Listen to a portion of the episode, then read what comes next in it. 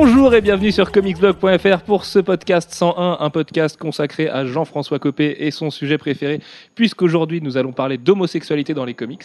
Euh, c'est le premier podcast depuis le podcast 100 et on tenait platement à s'excuser, même si c'est pas de notre faute, de pas pouvoir rediffuser le podcast 100 euh, de vendredi soir dernier, le jour des deux ans, qui a été diffusé en live sur Dailymotion à partir de 21h.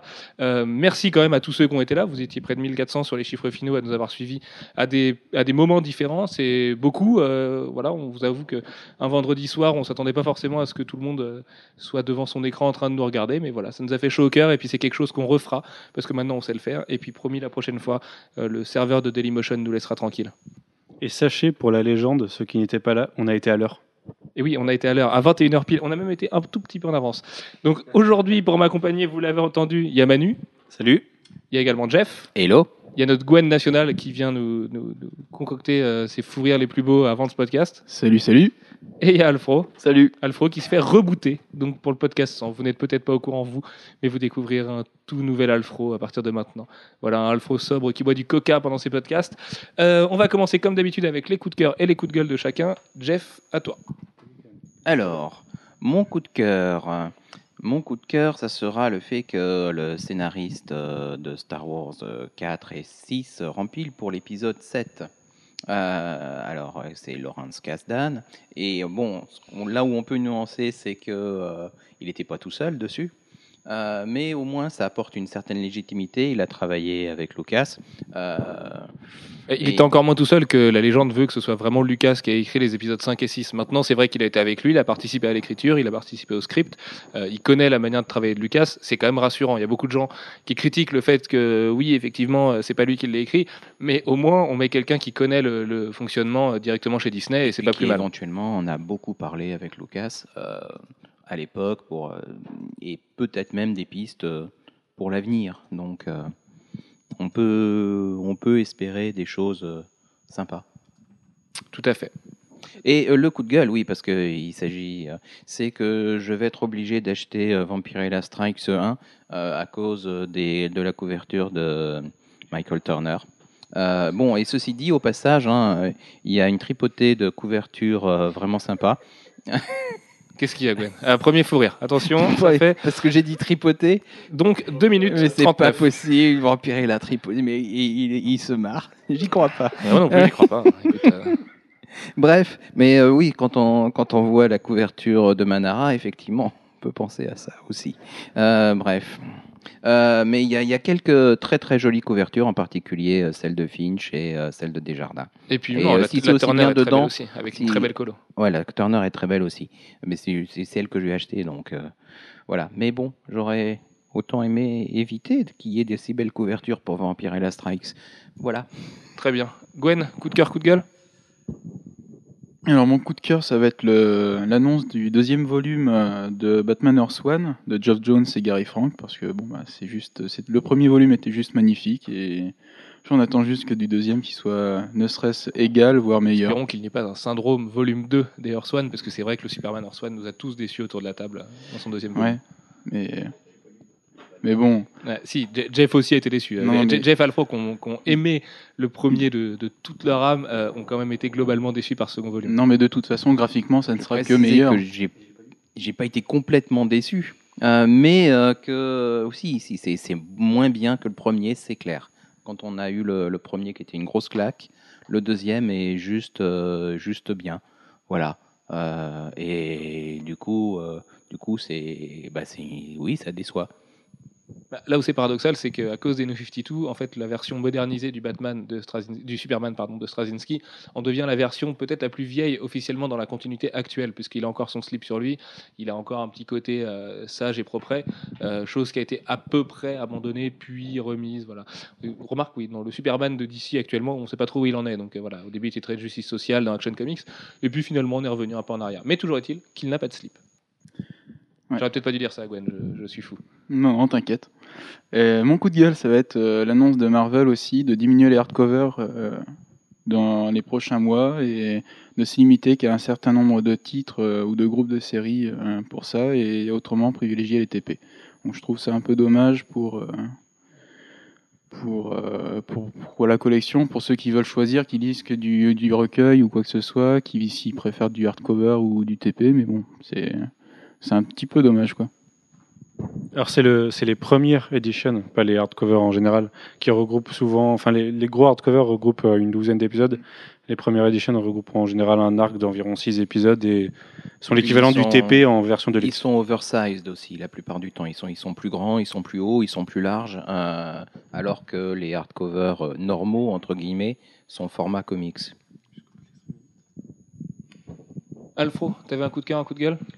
Au lieu de boire ton, ton coca euh, comme un whisky. Euh, mon coup de gueule, c'était. Jusqu'au prochain week-end.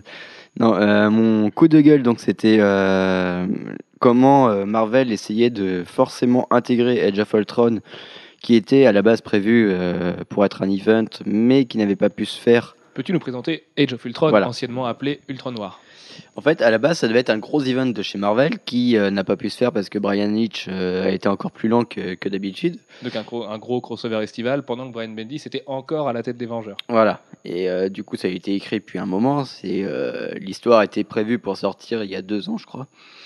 Et bah, ça ne s'est pas fait. Et du coup, bah, c'est ils essayent quand même de, de faire genre. Euh, ça se passe euh, pendant, euh, enfin, dans la continuité actuelle. Du coup, il y a Enfin, la continuité quasiment future, puisqu'on est qu'au début de Marvel Now. Donc Oui. la continuité de Marvel Now, du coup. Mais voilà, ils essayent de, quand même de recoller les morceaux. Sauf qu'on voit très bien que ça marche pas. Déjà, on voit Sentry encore vivant. Alors, on sait pas. Il y a... C'est dans les pages qui ont été dévoilées sur Moon Knight. On sait que Moon Knight, c'est un des, un des chouchous de Bendis. Donc il est voulu le mettre là, même si c'était prévu à l'époque où il avait encore une série. Très bien, euh, il sait l'écrire et il l'écrit bien, donc euh, pourquoi pas. En revanche, oui, à un moment, il y a un tableau, où il y a plein de personnages de l'univers Marvel, et il y a Sentry qui apparaît dessus. Sentry, il est mort depuis Siege, je pense qu'il y a prescription aujourd'hui. Euh, ça paraît très bizarre. Et après, peut-être que ce tableau regroupe aussi plein de personnages morts, on ne sait pas trop. Euh, même si, du coup, il y a les deux. hein. Il y a des morts, des vivants, des disparus. Et puis il y a le problème Spider-Man qui embête beaucoup Dan Slott, qui sait pas quoi en faire. Voilà. Alors pour Spider-Man, du coup, puisque Dan Slott était en train de s'évertuer sur les réseaux sociaux à, à gueuler sur les gens qui spoileraient éventuellement Amazing Spider-Man 618, 698, pardon, euh, il s'est retrouvé en même temps avec le live de l'annonce de Age of Ultron et tout le monde lui a dit mais attends pourquoi c'est Peter Parker dans Age of Ultron sur les premières planches? Alors on nous a sorti une espèce de bouillasse où on nous a dit oui mais le début d'Age of Ultron se passe avant Amazing Spider-Man 698 ou 700 ou Superior Spider-Man 1 puisqu'on sait pas trop où on en est encore aujourd'hui. Mais la suite se passera avec Superior Spider-Man. C'est vrai que là, ça fait vraiment, on essaye de sauver ce qu'on peut et, euh, et c'est assez bizarre. Maintenant, euh, Age of Ultron, moi je trouve que ça a l'air mortel. Brian Hitch a l'air en forme pour une fois. Euh, Bah, ça, vu fait, le temps qu'il a mis. euh, ça fait depuis Ultimates qu'on l'a pas vu dessiner aussi bien. Si sur America's Ghost Powers, le premier numéro qui était quand même vraiment très joli. D'ailleurs, euh, on croise les doigts pour qu'America's God Powers ait une fin maintenant que Brian, Brian Hitch est engagé avec Marvel à long terme euh, sur Age of Ultron. Et euh, à la limite, on peut que être content qu'il y ait un, un event. Le truc, c'est qu'il arrive beaucoup trop tôt, cet event. Il arrive là très tôt dans, dans 2013. Euh, Il y a des séries Marvel Now qui viendront à peine de commencer. Ça fait peut-être un peu tôt pour sortir un event. Là DC a mis euh, un an et demi avant de, lancer Trinity War et s'est contenté de tout petits crossovers à droite à gauche. Moi, je vois même pas ça comme un event, je vois ça comme une mini-série à part. Et du coup, je trouve même dommage qu'il y ait des tie On aurait préféré que les séries euh, vivent de leur côté. Enfin, Superior Spider-Man, on sera à son cinquième mois et aura déjà un tie- un tie-in avec euh, Edge of Ultron. Et, oui, ça devient complètement incohérent. Et quand Dan Slott fait Oui, alors le début, c'est Peter Parker parce que c'est avant 700. Et là, oui, il y a un tie-in avec Superior Spider-Man parce que c'est après le 700. Si tu fais, si es un peu logique, ça veut dire que le 700 se passe pendant Edge of Ultron, dans lequel Ultron contrôle le monde, et ça m'étonnerait qu'on Ça n'a voit. pas l'air de trop le cas Non, dans la voilà, preview hein. qu'on a eu ce soir. Mais, euh, Donc c'est ouais, c'est n'importe quoi. Enfin, Mais c'est n'importe quoi, oui et non. Euh, tant que la mini-série est bien, à la limite, c'est le même problème qu'on avait eu avec euh, Avengers euh, euh, Prime, du coup, qui était dessiné par Alan Davis, qui du coup était pas du tout raccord avec le reste de la continuité, notamment par rapport au fait que Captain America revenait dans son costume et qu'en fait non, parce que là, il était, il était encore le super soldier, tout ça. Tant que la série est bien, à la limite, on s'en fout de la continuité. Mais c'est vrai que Marvel a l'air de vouloir imposer une continuité et faire genre, il y en a une vraie. ouais. Alors, que toutes les séries de Marvel Now sont très bien pour l'instant, mais elles sont toutes dans leur coin. Et c'est pour ça qu'elles sont bien. Parce qu'on ils s'évertuent pas à essayer de les mélanger et de faire genre tout le monde se croise.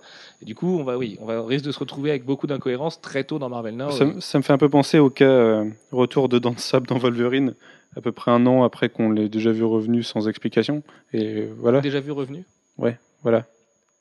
Ouais, ça va. hein. Et euh, oui, mais alors là, c'est complètement différent parce que du coup, c'était Simone Bianchi qui était, enfin, et Jeff Loeb qui était complètement à la bourre et qui avait promis une mini-série avant. Et du coup, ils étaient complètement bloqués. C'est moins grave que le coup de Captain America Reborn où Captain America était revivant dans les Vengeurs avant d'av- d'avoir le cliffhanger, enfin, la résolution de Captain America Reborn. Encore Brian Hitch. Et c'était encore Brian Hitch. Et euh, d'ailleurs, Brian Hitch devait faire les 10 numéros et du coup, il en fait que plus que 5. bon, bref, C'est c'est déjà pas mal. Le ce qui m'avait fait marrer aussi, c'était euh, Dan Slott qui a essayé de dire bah oui, Avengers 1, ça se passe avant euh, Amazing Spider-Man 700 et parce que euh, après ça pourra pas marcher, sachant que Avengers 1 va sortir quoi, un mois avant? Euh, non, deux semaines avant. Deux Avengers, Avengers 1 sort le 5 décembre. Donc, euh, Donc on aura tout un arc. puis il y a- il y a une- il y a- on est censé faire une launch party en France, paraît-il, depuis la livraison d'aujourd'hui. Euh, du coup, ça fait que, oui, il y a deux semaines quoi d'écart au Mm. plus. Donc voilà, il y, aura tout un arc qui sera euh, un petit peu euh, brinque-ballant parce que euh, ce sera l'ancienne continuité mais qui, qui se déroulera pendant que dans les pages de Spider-Man il se passe autre chose. Donc ça c'est encore la cohérence éditoriale de, de Marvel qui fait que Bah, et bon. puis là où Marvel se dirigeait vers une suite d'AVX avec encore des mutants contre des Vengeurs, enfin un espèce de statu quo qui mettait vraiment en avant ces choses-là, notamment grâce à Brian Bendis. C'est vrai qu'on va revenir sur une autre menace. Je pense que la meilleure solution, c'est de le prendre, comme disait Manu, comme une mini-série qui sera bien, pas comme un crossover. Et puis voilà, y a- a priori, ça devrait être bien. Et Geoff Ultron s'est tellement travaillé que ça devrait Ouais. être bien. Mais c'est pas, c'est pareil avec Uncanny Avengers qui va être quoi, son numéro 4 ou 5 quand on va arriver à of Ultron Ouais, au ouais. final. si- si on et a de la alors chance, que, ouais. enfin voilà, c'est la série, c'est le, le flagship du, du- de Marvel No et Bon, ça, va, ça ça l'est va plus rien vraiment, vouloir dire. Avengers Ah oui, a bah j'espère a parce le que- flambeau depuis parce que Marvel met beaucoup plus d'attention sur Avengers de Jonathan Hickman et Jerome Peña depuis. bah, sachant que Guapel a fini son numéro avant que Cassaday ait fini son deuxième numéro, euh, c'est un peu euh, C'est les aléas de l'industrie. Voilà, voulez-vous c'est- cocasse. Et ce qui me semble cocasse, c'est aussi mon coup de cœur. Cette Qui, euh, transition, messieurs, dames. Ah bah attends, j'ai étudié avec Jean-Pierre Pernaut, moi. Et euh, donc voilà, c'est euh, la petite Jean-Pierre Pierre. Pierre. Pierre. Et euh, du coup, oui, c'est euh, la, la petite euh, estocade qu'a fait euh, Marvel à DC avec sa variante pour Uncanny X-Men, la variante Deadpool, où ils vont faire une, une variante sur le 53e état. Parce que euh, voilà, c'était pour se moquer des 52 euh, variantes euh, par état de Justice League of America.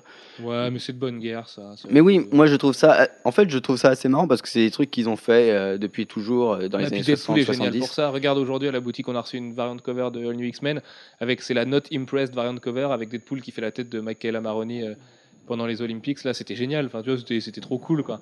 C'est des- avec Deadpool, on peut se permettre ce genre, de truc. Il, il dédouane beaucoup de la moquerie, en fait. Oui, et puis euh, de toute façon, c'est des trucs qu'ils faisaient quand ils étaient des petites boîtes et euh, qu'ils habitaient l'un en face de l'autre et voilà, ils s'envoyaient des, des, des pics à longueur de temps et ils en discutaient au déjeuner dans le taco Bah, du ceci coin. dit, Dan Didio et Joe Quesada mangent souvent ensemble et parlent de baseball ensemble. hein, donc, euh, Oui, voilà, non, mais pour moi, en fait, ça représente plus une- un côté un peu collégial encore. euh, assez sympa qui fait que c'est pas encore devenu des monstres euh, Ah mais oui, mais en fait, euh, je méprends depuis tout à l'heure. Je crois que c'est ton coup de gueule, mais non, c'est ton coup de cœur. oui c'est mon coup de Ah, cœur ouais. c'est pour ça. Mais aimons-nous, Alfred. Faisons-nous mais, oui, mais, mais moi je suis amour hein. Mais oui, surtout depuis qu'on t'a rebooté. bref voilà je... Plus coup- un amour à l'inverse de ce podcast, voilà. d'accord ok enfin, de Euh, bref euh, je passe mon micro à Manu là D'accord. D'ailleurs, en, parlant du, du, du reboot d'Alfro, il y a des lecteurs l'autre jour qui demandaient où se trouvait le bouton reset d'Alfro. Ah, eh ben ça, seule sa chérie le sait. Voilà. Sachant qu'il y, a une- il y a- il y a une preuve en photo qu'Alfro est 100% hétérosexuel. Cette page est, cette page est close, messieurs, s'il vous plaît. Nous sommes rendus au podcast 101. Euh, la, la légende d'Alfro était- est terminée, ça y est. On peut écrire un bouquin. Je vais rebondir sur Spider-Man euh, deux minutes après pour un, un coup de gueule que je viens de me trouver. C'est c'est toutes les opérations euh, spoiler et anti-spoiler autour de, de Spider-Man et du numéro 700 et du numéro 698 qui vient de sortir. Euh, je trouve ça bidon. C'est vraiment une, une pure opération de com au final pour vendre beaucoup de numéros et essayer de noyer un poisson qui est depuis longtemps euh, bien sorti de l'eau. A priori, on saurait qui est le futur porteur du costume du Super Spider-Man. Donc, Dan Slott a fait une feinte en disant que la, la réponse se trouvait dans le 698, chose auquel on ne croit pas vraiment Ouais, aujourd'hui. Pour ceux qui l'ont lu, vous comprendrez de quoi on parle. Euh, par contre, oui, la, la réussite, c'est qu'aujourd'hui, euh, Marvel a annoncé qu'il y avait déjà un second print pour Amazing 698, et forcément que cette opération des auteurs sur Twitter de dire mais on va vous bannir si vous spoilez le numéro, alors qu'en en fait, il a quasiment aucune importance ce numéro. euh, oui, c'est ça qui a fait vendre beaucoup, beaucoup de choses, quoi. Avec un statu quo qui va durer deux à trois numéros, a priori, si, si, si ça tient bien. Ouais, je pense que la, la communication de Dan Slott sur Twitter et sur le reste d'Internet est, est pas terrible à ce sujet et que les, les numéros se vendraient sans ça. Sachant qu'il a promis de couper les internets en deux avec le 700, donc sa communication va devoir se bétonner un petit peu. Ouais, j'att- j'attends de voir, perso, j'y crois moyen. Nous verrons. C'est pour couper les internets, il faut y aller. Ouais. Ouais. Il y en a qui ont essayé. hein. Ils ont eu des problèmes.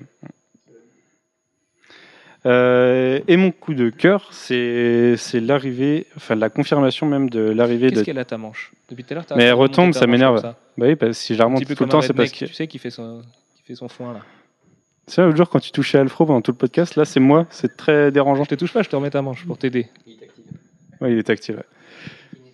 Donc mon coup de cœur, c'est kinesthésique, je préfère qu'on dise ça. c'est l'arrivée de Tyrese dans la série Walking Dead, la série de télé.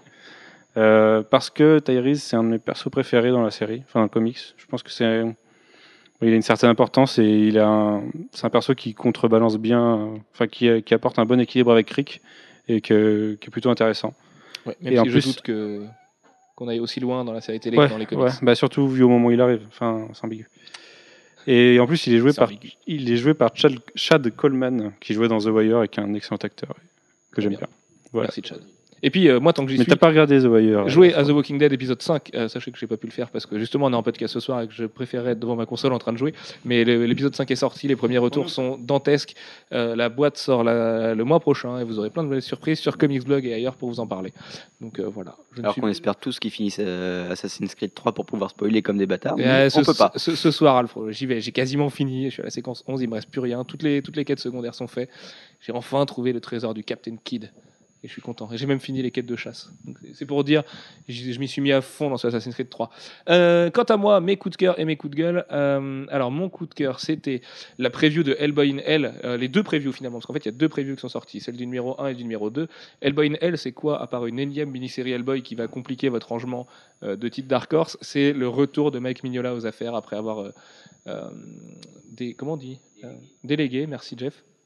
Euh, le dessin à Duncan Fegredo l'année dernière, euh, là ça y est, Hellboy est en enfer. Euh, vous verrez pourquoi bientôt chez Delcourt, enfin bientôt. Vous verrez pourquoi.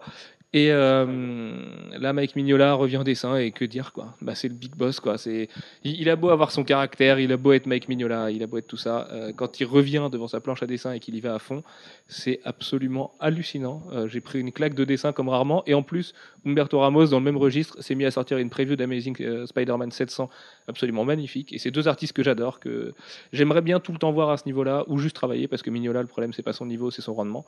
Et voilà, juste Hellboy in Hell. Vous nous demandez souvent de parler de titres indés. Euh, honnêtement, on pourrait faire, en, faire difficilement plus pour les titres indés. Euh, lisez Hellboy, quoi. Lisez juste Hellboy in Hell, même la continuité. Laissez-la laissez -la valser, on s'en fout. D'ailleurs, à propos de Mignola, il doit être content euh, en ce moment euh, de tout l'engouement qui est autour de Guardians of the Galaxy, puisqu'il a vendu une de ses couvertures euh, de, de Rocket Raccoon à 7500 euh, Mais ce qui est, ce qui est même pas énorme. hein. Enfin, il y avait un article du coup que j'ai vu là-dessus sur la couve vendue à 7500. Euh, 7500 pour du Mignola, c'est pas énorme. Une couverture Bah, de Hellboy, Pour une, une série qui est quand même, somme toute, très anecdotique. ah, très euh, anecdotique, oui. En attendant, euh, les Guardians vont être adaptés au ciné. Rocket Raccoon devient un espèce de Oui, mais petit voilà, phénomène de société. Elle a pris une inflation, euh, ça veut rien dire. Elle Ah oui, bien sûr, oui. 2500 Mais, euh, avant, elle a fait x3. Enfin, l'art dealer de Mignola, déjà, c'est un des plus chers. Euh, C'est Albert Moy. Et euh, moi, je l'ai déjà vu vendre des planches de Mignola, enfin, des, des couvertures de Mignola à 20 000 dollars sans problème. Oui, mais partaient, bon, quoi. sur du Hellboy ou euh, sur autre chose euh, de plus en vue, peut-être. Oui, mais étant le créateur de Rocket Raccoon, tu- moi, ça me paraît pas si gigantesque que ça pour un artiste On a aussi. déjà eu ce débat, ce n'est pas le créateur de Rocket Raccoon. Non, mais enfin, si, c'est le créateur de- du visuel de Rocket Raccoon, de toute façon. Donc, il, a, dé- il a déjà créé la moitié du personnage, si tu veux. Non, non, c'était pas lui le premier dessinateur. Rocket Raccoon, c'est pas lui? Non. C'est vrai? Ah bah, J'étais persuadé. On a déjà eu ce débat? Oui. Ok. En fait, euh, il y a bien eu une mini-série euh, Rocket Raccoon euh, dans les années 80 par Mignola au dessin et Bill Mantlo au scénario, mais c'est un personnage qui est préexisté. Et je sais plus exactement dans quoi. Je soupçonne que ce soit dans un ROM qui soit apparu, mais ROM Space Knight, la série, comment dire, clinquante.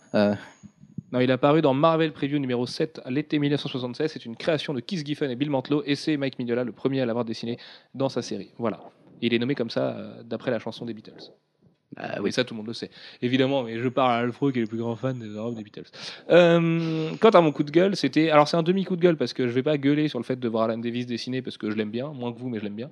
Euh, c'est juste qu'il va y avoir une troisième série Wolverine et surtout qu'elle est scénarisée par Paul Cornell et que Paul Cornell, il y a quelques mois, il nous disait qu'il en avait plus rien à foutre des comics et qu'il faisait que de l'alimentaire parce qu'il venait d'avoir un gamin. Et du coup, quand il nous dit ça, et ben après Marvel l'annonce sur Wolverine, forcément que ça fait peur. Euh, surtout qu'il c'est vrai que Wolverine and the X-Men, c'est pas une série que sur Wolverine parce qu'elle se concentre vraiment sur la Jean Academy. Euh, par contre, il y a quand même Savage Wolverine de Frank Cho. Alors, j'ai l'impression que Marvel est très conscient du potentiel euh, retardataire de Frank Cho et du fait qu'on va avoir trois numéros avant de sombrer dans une attente interminable avant le quatrième. Mais euh, bah, c'est un peu embêtant parce que Cullen Bunn et Paul Pelletier faisaient du bon boulot dessus. Alors, quitte à la relancer, bah, euh, je sais pas, mettez les mêmes artistes. Enfin, Paul Pelletier s'en va sur Aquaman, donc c'est compliqué. Mais euh, en- enlever le bébé de, à Cullen Bunn pour le donner à Paul Cornell, pour moi, c'est vraiment pas la bonne équation. Surtout que Cullen Bunn, il a plus beaucoup de boulot en ce moment, c'est un peu inquiétant. Bah ouais, ouais, il- Marvel lui enlève beaucoup de trucs, mais en même temps, Cullen Bunn, c'est le protégé d'Ed Brubaker. Ed Brubaker claque la porte. Voilà, il en paye peut-être euh, les conséquences, on n'en sait rien, hein, c'est de la spéculation pure et dure. Mais ça fait qu'il y a une troisième série Wolverine et que Wolverine ne vend pas si bien que ça en plus. C'est ça qui est assez hallucinant, c'est qu'il est déjà dans toutes les séries Vengeresse et on va le voir partout. Euh, mais en termes de chiffres, plus de, quand on parle d'argent vraiment et de vente, bah, Wolverine, c'est pas si gros que ça. Donc je comprends pas Marvel. Ce qu'ils qu'ils ont avec Wolverine, vaut mieux relancer une très bonne série Hulk comme ils l'ont fait aujourd'hui avec Mark Waid et Lenny Liu, mettre les moyens dessus pour que les gens s'accrochent enfin, surtout avec la Hulk mania qu'il y a après le film, euh, Avengers, plutôt que de relancer du Wolverine encore et toujours. euh, voilà, et les gens sont déjà saoulés de le voir partout et Marvel le sait, et pourtant Marvel continue, j'ai du mal à comprendre. La bonne nouvelle, c'est que c'est Alan Davis au dessin et qu'Alan Davis dessine plutôt très bien. Et euh, qui peut garder le rythme. Très bien, oui, tout à fait. En plus, Contrairement Davis, à certains Frank Show. C'est ça, exactement. Mais peut-être que Frank Cho ira faire Guns N' Dinos euh, quand il aura une pause sur Wolverine, sur Savage Wolverine, pardon. Euh, on va passer au programme du jour. Alors le programme du jour, évidemment, on le fait, vous le savez, parce que le 16 décembre, jour de mon anniversaire, vous pouvez me le souhaiter, euh, il y aura une énorme manif en France contre, contre l'homophobie en règle générale et contre la xénophobie et euh, pour le mariage gay, pour le mariage gay et l'adoption, pour le mariage pour tous. Voilà, c'est même pas pour le mariage gay. Enfin, finalement, voilà. Et pour l'adoption pour les couples gays. Et c'est quand même un sujet qui nous tient à cœur, notamment parce qu'on a une certaine Kachou dans la rédaction euh, qui tient un blog qui s'appelle The Lesbian Geek, qui est notre petite lesbienne préférée de l'univers tout entier. Et que euh, c'est une nana qui réfléchit beaucoup à la question et qu'on s'est dit aujourd'hui que ce serait une bonne chose, en cette période de marasme à l'UMP et de non-compte des voix des dom-toms, de, de se pencher un petit peu sur la question, notamment en- dans le podcast 100. En Quelqu'un, même une temps, les Angélique- Tom-Tom, c'est un peu notre Floride à nous. C'est ça, exactement. Euh, Angélique nous posait la question l'autre jour dans le podcast 100 en live si, de savoir si on était pour ou contre le mariage gay. On est tous pour le mariage pour tous à la rédaction, mais euh, plutôt que de débattre de politique pendant une heure et demie, parce que c'est sûrement pas pour ça que vous nous écoutez, et puis on n'a pas tous les tenants et les aboutissants, on doit bien l'avouer, on va vous parler de l'homosexualité dans les comics, de comment ça a commencé, et du fait qu'il n'y a pas besoin de, li- de lire des yaoi euh, japonais pour voir des mecs se rouler des grosses galoches et, et des couples gays et plein de choses comme ça. Voilà. Euh, on va commencer avec l'histoire du coup des gays dans les comics. Alors c'est ça a commencé euh, dans la série de Milton Caniff, Terry and the Pirates en 1938-1939 avec un vilain qui s'appelait Sanjak, qui était donc le premier gay revendiqué de l'histoire des comics américains. Euh, mais c'est beaucoup plus tard qu'on va avoir une vraie revendication et une vraie marche en avant. Beaucoup de gens pensent que c'est Marvel, avec North Star en 92 qui a fait le premier pas. C'est pas complètement vrai, notamment parce que Marvel a une période honteuse dans les années 80, à l'époque où Jim Shooter, pourtant un monsieur très talentueux, était éditeur in chief, puisque Jim Shooter euh, déclarait no gays in comics. Pour lui, ça, ça ne devait pas se faire. Il devait pas, on ne devait pas du tout voir Ouais, d'homosexualité. il préférait jouer à Hasbro. Et euh, voilà, il préférait les jouer à Hasbro, exactement. Et c'est en 92 donc que North Star va devenir euh, North Star, le membre d'Alpha Flight, l'équipe préférée des super-héroïques d'Alfro. Euh, et en, 84 en 92 donc, North Star va devenir un espèce d'étendard de la lutte euh, gay et lesbienne euh, pour, la, reconnaissance à travers tous les médias et dans toutes les cultures. Et en fait, ce sera publié avec un label Adult Only, parce que euh, les ados, apparemment, n'étaient pas prêts à voir des gays. Et, en sachant qu'il n'y avait rien de tendancieux dans, ce numéro. Enfin, North on- il dit qu'il est gay, mais on ne le voit, le voit pas embrasser un homme. On voit rien de plus. Hum, Alors, à sa décharge, à l'époque, on est encore dans le cadre du Comics Code Authority. Euh, ce qui fait que effectivement ça pouvait ne pas passer et provoquer une interdiction. Bon, Ah, euh, Toujours est-il que c'était quand même un élément de la charte de Marvel, ce qui est quand même un peu emmerdant. ça fait partie des éléments de la charte de Marvel. Pendant ce temps-là, DC n'en faisait pas non plus. Euh, je veux dire, au, au niveau, il y, avait, il y avait une espèce euh, de consensus pour ne pas de gay. Et Voilà. je promets aujourd'hui de ne pas dire que DC est plus conservateur que Marvel. Non, et puis euh, si c'est vraiment une question de comic code, à la même période, Frank Miller faisait Daredevil où euh, Nuke euh, tuait à peu près la moitié de New York et ça se voyait dans les pages. Et où euh, Karen euh, était complètement droguée et Atteinte du sida. atteinte du sida, voilà, et frôlait l'industrie du X. Donc, euh, c'est vrai que la question des gays, bah, peut-être qu'aux USA, même si ça a bien avancé et plus vite que chez nous aujourd'hui, peut-être qu'aux USA, ça aurait pu choquer à l'époque. Euh, maintenant, au sortir des années de liberté qui étaient les années 70, et euh, bon, c'est vrai que ça a été un petit peu plus austère dans les années 80. Mais euh, c'est quand même assez choquant de voir que quelqu'un comme Jim Shooter, qui apparaît pourtant comme un mec assez progressiste, un mec talentueux, bosseur et tout ce qu'on veut, d'avoir une ligne No Gays in Comics, c'est quand même super emmerdant. Et aujourd'hui, ce serait juste, comme quoi les gens évoluent vite, ce serait juste impensable de voir ça à l'heure où justement les comics sont devenus quasiment un des médias qui met le plus en avant cette cause-là et cette lutte-là. Même si j'aime pas parler de lutte dans ces cas-là, c'est pas, ça rend honneur à personne. Oui, non, mais c'est. euh, je- Après, je sais pas si c'est euh, une question religieuse ou, ou quoi, ou euh, si euh, la question. euh, Bah, une question de l'industrie, je sais pas. C'est. euh, je- Le, le lectorat de comics, c'est peut-être le, le- un, un lectorat. Un euh, lectorat plus conservateur? Non, je- justement, je pense que c'est plutôt le contraire. hein. C'est, ouais, je pense que c'est les, les plus à même, justement, euh, d'être euh, dans la revendication de, euh, de liberté individuelle. Bah, il faut voir aussi qu'Alan Moore, la même année qu'il va publier Watchmen et après V pour Vendetta, va quand même créer ARG, alors avec ce nom bizarre qui veut dire Artist Against Rampant Government Homophobia. Donc c'est quelque chose de très britannique. hein. On est loin de, l'industrie des US, même s'il bossait pour les US, avec des gens comme David Lloyd, comme Neil Gaiman, comme Brian Talbot, Dave Sim, euh, Dave Gibbons, euh, il y en a plein, plein, plein. Dick Foreman, Bill Sienkiewicz, Kevin O'Neill, Harvey Pekar, quand même, euh, Robert Crumb, Brian Bolland, Frank Miller, Jamie Delano, Frank Miller, euh, Debbie Delano, donc la femme de, Jamie, Steve Bissett euh, et plein plein d'autres gens, va quand même donc créer un, recueil qui, vaut aujourd'hui une petite fortune, euh, qui est un, plaidoyer pour justement la lutte gay contre, enfin la, la- lutte contre l'homophobie dans les comics et en Grande-Bretagne. Et ça, c'est avant la révélation de North Star. On est quand même quatre ans avant. Donc, il faut voir qu'il y a aussi des grands noms comme eux, des noms comme Alan Moore, comme Neil Gaiman, qui sont aujourd'hui euh, vus comme des géants de l'industrie, qui ont pris position euh, à l'époque où Jim Shooter, lui, disait No Gays in Comics. Donc, c'est quand même une question qui a été euh, très, très vive à l'époque. Et je pense que l'industrie était prête à ça, puisque Arg a été un, un succès quand même. Mais évidemment, parce qu'il y avait des artistes absolument colossaux à l'intérieur, mais aussi parce que les gens étaient prêts pour ça. Et on a aussi Love and Rockets, déjà dans les années 80, Les frères Hernandez, euh, tout à fait. chez Fantagraphics, qui nous présente euh, bah, un groupe d'amis. Euh, OP, oui. et- oui, c'est de l'underground, mais c'est c'est pas de l'underground. c'est complètement décomplexé au niveau de la du, sexualité. de- euh, c'est quelque chose qui est qui est pas complètement de l'underground. Euh, Love and Rockets, c'est un des premiers magazines purement distribués via le, le direct market aux États-Unis, c'est-à-dire le- euh, via les, euh, les comic shops, euh, qui ne passent pas du tout par la distribution dans les, euh, dans les kiosques, contrairement à ce qui se passait pour 80 voire 90% euh, de la production de comics, euh, Marvel ou DC, qui, qui était faite. Donc ça, ça s'adresse à un public de collectionneurs déjà, et la plupart du temps un, un public un peu plus adulte. Et le, bah, le- les sujets sont effectivement un peu plus adultes aussi. Euh, sans, sans qu'il y ait la moindre euh, grivoiserie particulière dedans. hein. C'est pas, c'est plus mature. Voilà. Oui, parce Euh. que là, il faut quand même qu'on fasse un petit peu la... une limite. euh, quand on parle de comics, on parle de comics édités par des éditeurs et tout ça. Euh, pas forcément mainstream d'ailleurs, mais euh, c'est euh, les comics underground. On parlait de l'homosexualité euh, bien plus tôt dans les années 60. Et les comics underground, ils étaient vendus à 200 exemplaires sous le manteau par les gens qui les faisaient Voilà. dans la rue en essayant de trouver quelqu'un qui pouvait, qui voulait bien Oui, les vendre.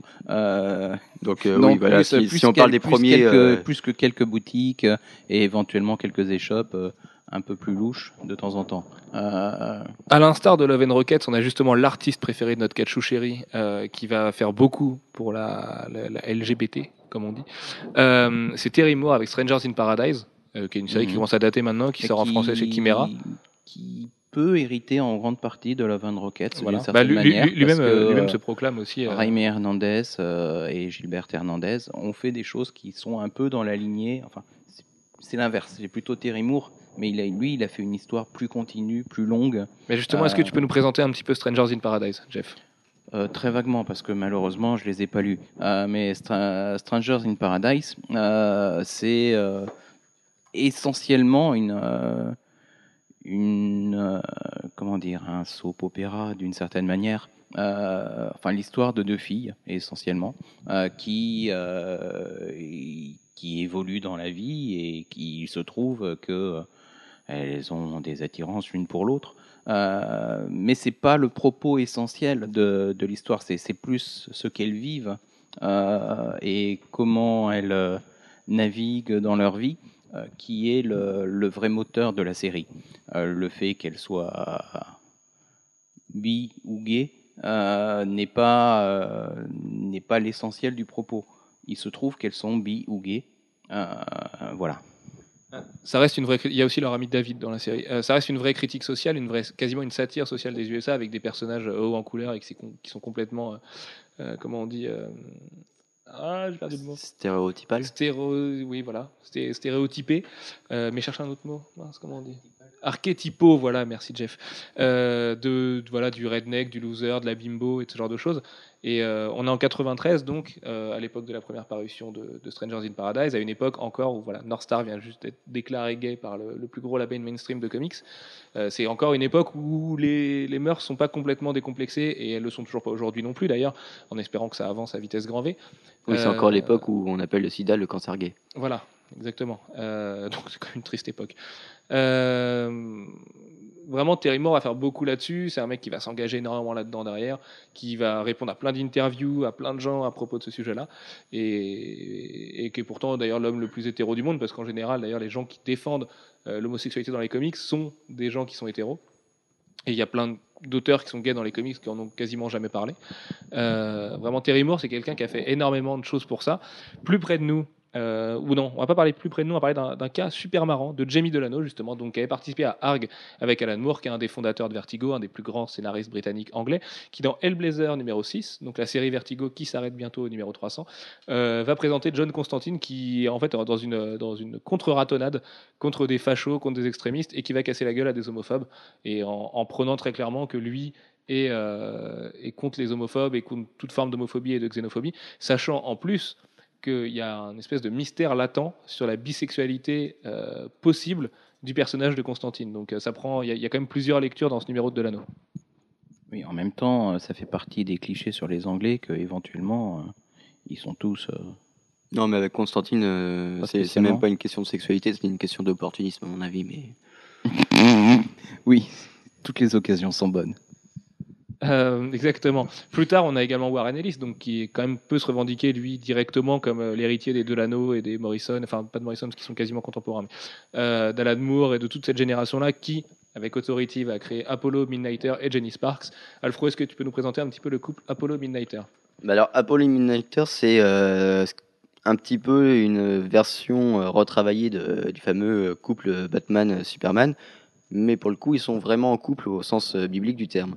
Et euh, c'est euh, c'est quelque chose qui va être amené de façon assez, euh, assez clinique, enfin pas clinique, euh, bah, factuelle. C'est, euh, ils sont en couple et il n'y a pas, enfin, Il n'y a pas de question à se poser là-dessus. voilà, c'est ça. Y a pas de En fait, à la... ouais, Warren Ellis va pas présenter le truc bah, d'une manière détournée ou comme si c'était une réflexion justement là-dessus.